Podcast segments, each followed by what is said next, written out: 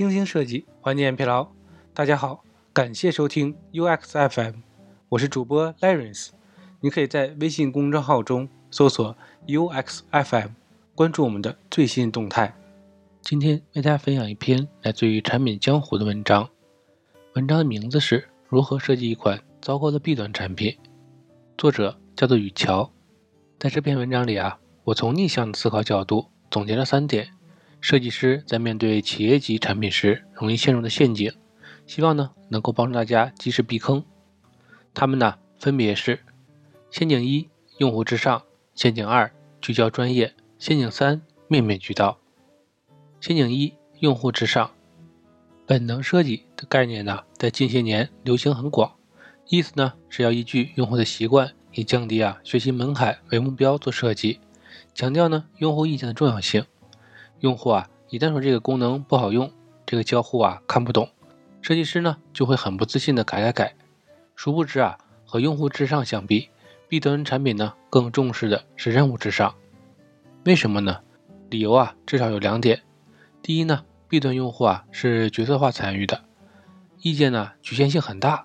关于房价有个有趣的段子：盼望着会涨的都是有房的，鼓吹着会跌的呀都是没房的。因为啊，人们会不自觉地从自身有利的角度看问题，即所谓的“屁股决定脑袋”。企业是屁股决定脑袋的重灾区。为了提升效率呢，企业内啊会划分出很多职能部门，像是行政、采购、产品部、设计部等等。这些岗位啊，部门分工明确，运行的井井有条。但是呢，造成了职场的深井效应。每个角色的视野呢，都是有限的。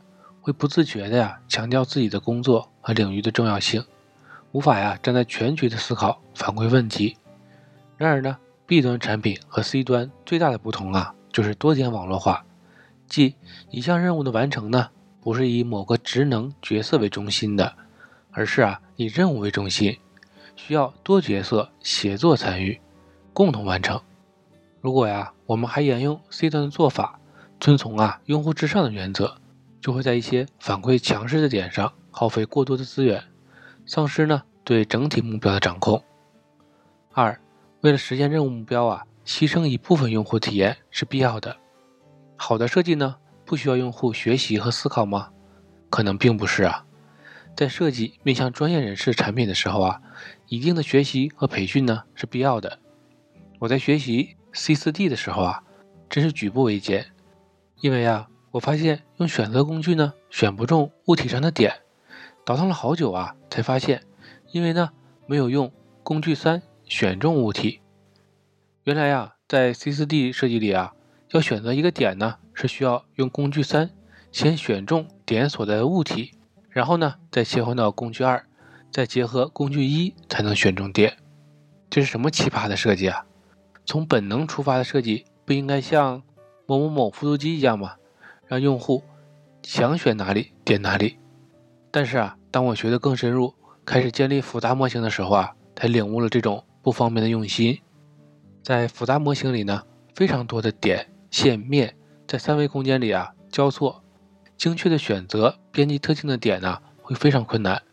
设计啊，把选择功能按点、线、面拆分，把选择的范围呢限制在选中物体内部。造成了体验上的不本能，却可在产品层面上实现构建更精细的模型目标。所以呢，为了设计一款糟糕的弊端产品，你不需要设法获取战略决策者的意见和支持，因为啊，他们可能完全不使用该产品，不是用户。更不要站在领导者的角度啊，去全局建立优化流程，只需要简单的服从用户至上这个金科玉律就好了。陷阱二呢是聚焦专业。我曾设计过一个派单的流程，物品呢涉及上千项，操作维度呢也有四五项之多，对于设计师和使用者呀都是不小的挑战。拿到需求之后啊，我开始从体验出发，聚焦啊如何操作更轻松上，调研使用习惯，聚拢主要流程，转移次要流程，优化界面布局，数据可视化。在输出了一整套界面方案之后呢，老板呢用另一个方案，采用建筑领域的 BIM 的技术，只需要前期建立模型，派单呢可以通过计算机系统进行，无需人工判断和操作。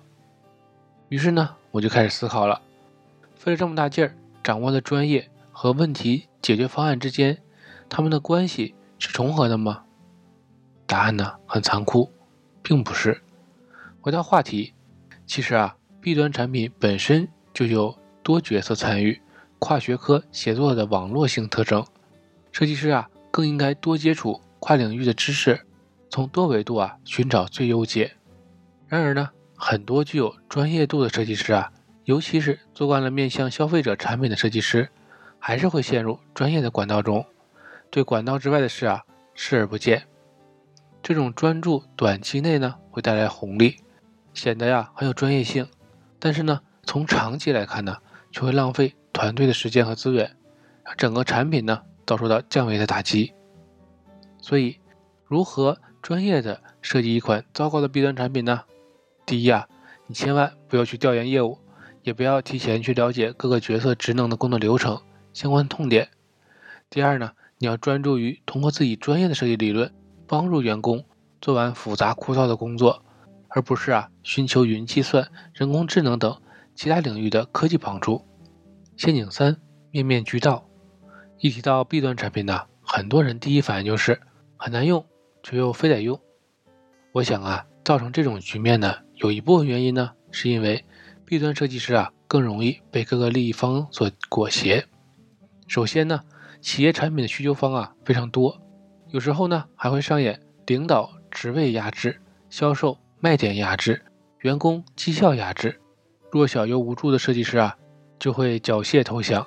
变成一个全面满足甲方爸爸们的需求机器，可惜啊，资源是有限的，只顾着增加，结果呀就是维护少了。